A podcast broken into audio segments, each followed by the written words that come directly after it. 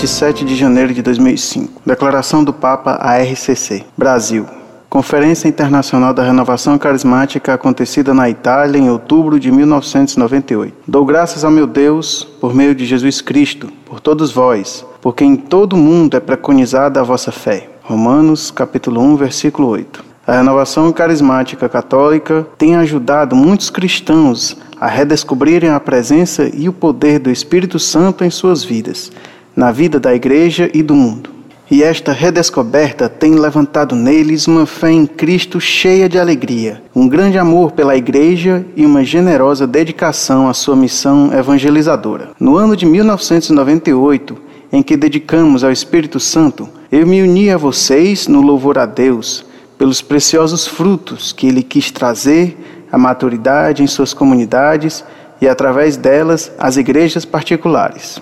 Como líderes da renovação carismática católica, uma de suas primeiras tarefas é a de preservar a identidade das comunidades carismáticas espalhadas pelo mundo inteiro, incentivando-as sempre a manter uma ligação estreita e hierárquica com os bispos e com o Papa. Vocês pertencem a um movimento eclesial, e a palavra eclesial implica uma tarefa precisa de formação cristã, envolvendo uma profunda convergência de fé e de vida. A fé entusiástica que dá vida às suas comunidades deve ser acompanhada por uma formação cristã que seja abrangente e fiel ao ensinamento da Igreja. De uma formação sólida, surgirá uma espiritualidade profundamente enraizada nas fontes da vida cristã e capaz de responder às perguntas cruciais colocadas pela cultura de nossos dias. Em minha encíclica Fé e Razão, faço uma advertência contra o fideísmo que não reconhece a importância do trabalho da razão,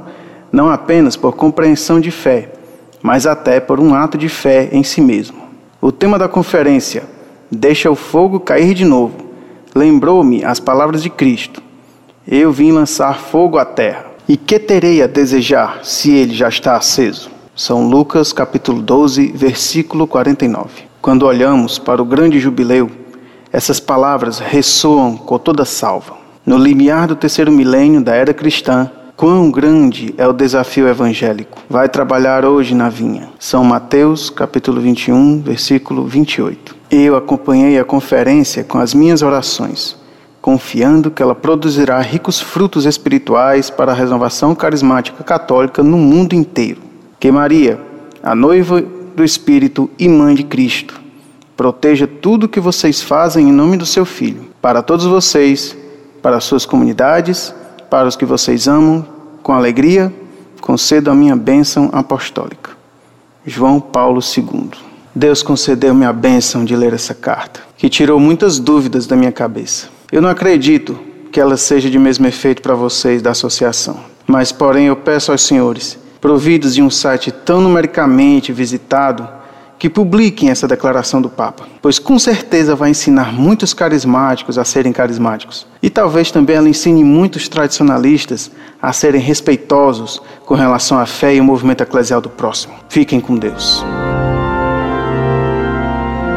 Prezado Senhor Carismático Anônimo, salve Maria. Podemos publicar muito bem essa declaração do Papa João Paulo II, primeiro, porque ela é do Papa, segundo, porque nela se adverte os carismáticos sobre grandes erros que envenenam esse movimento. 1. Um, a independência da hierarquia.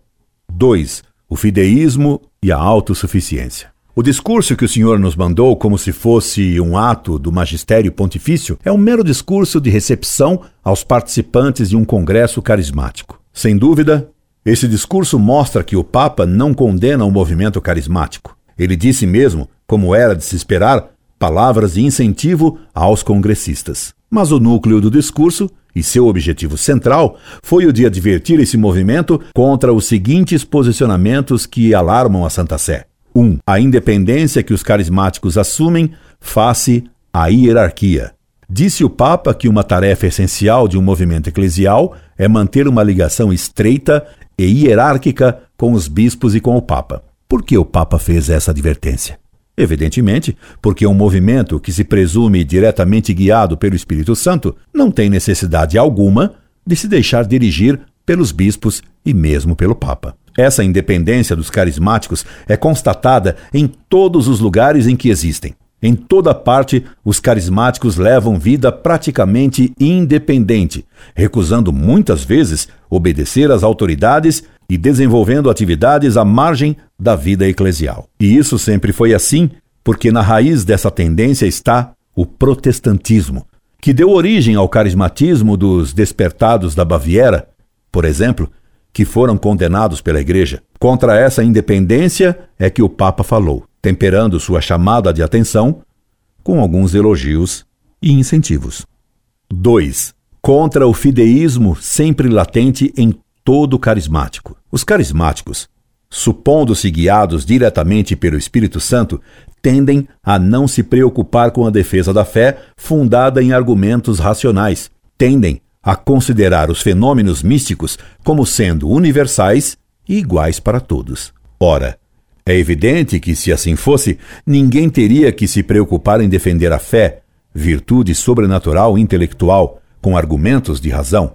A fé carismática se transforma mais em uma experiência interior do que numa adesão da inteligência ao que Deus nos revelou e a Igreja nos ensina. Nisto consiste exatamente o fideísmo, erro condenado pela Igreja em muitas oportunidades.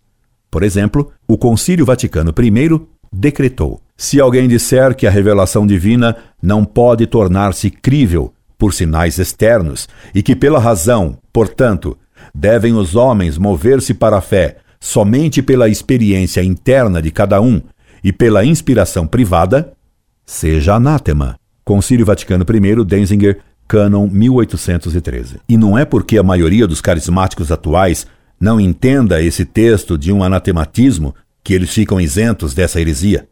Podem cair nela, tanto quanto quem não entende de medicina ou química pode ser contaminado e morto pela ação de um vírus do qual ele não entende o modo de atuar.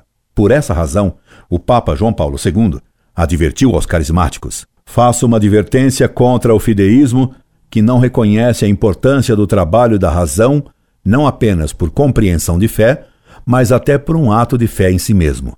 3. Tendência à autossuficiência. Os carismáticos, supondo-se agraciados com dons especiais do Espírito Santo, tendem a não se preocupar com a vida sacramental. Pois se o fim da vida sacramental é a participação na graça de Deus, e sendo o Espírito Santo o doador dessa graça, quem tem o Espírito Santo, com certeza, tem a graça e não necessita dos sacramentos. Sua salvação estaria praticamente garantida.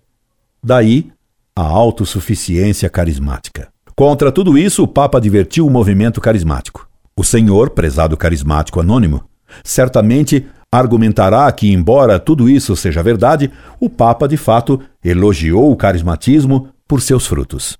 Sem dúvida, o Papa fez esse elogio. Mas repare que um elogio do Papa em um discurso meramente protocolar não tem valor dogmático. São Pio X, que também foi Papa, e Papa Santo, como poucos houve, certa feita elogiou o movimento de Silon. Ora, anos depois, ele condenou energicamente esse movimento por seu igualitarismo e ecumenismo relativista. E no documento de condenação do Silon, São Pio X confessa que foi enganado pelo Silon. Logo, o fato de um Papa elogiar um movimento, num mero discurso protocolar, não significa que esse movimento não tenha erros, porque o Papa não é infalível ao fazer discursos meramente protocolares. De modo que o documento papal que o Senhor nos apresenta adverte os carismáticos exatamente sobre os erros de que temos acusado a RCC sentimos-nos confirmados em nosso modo de ver.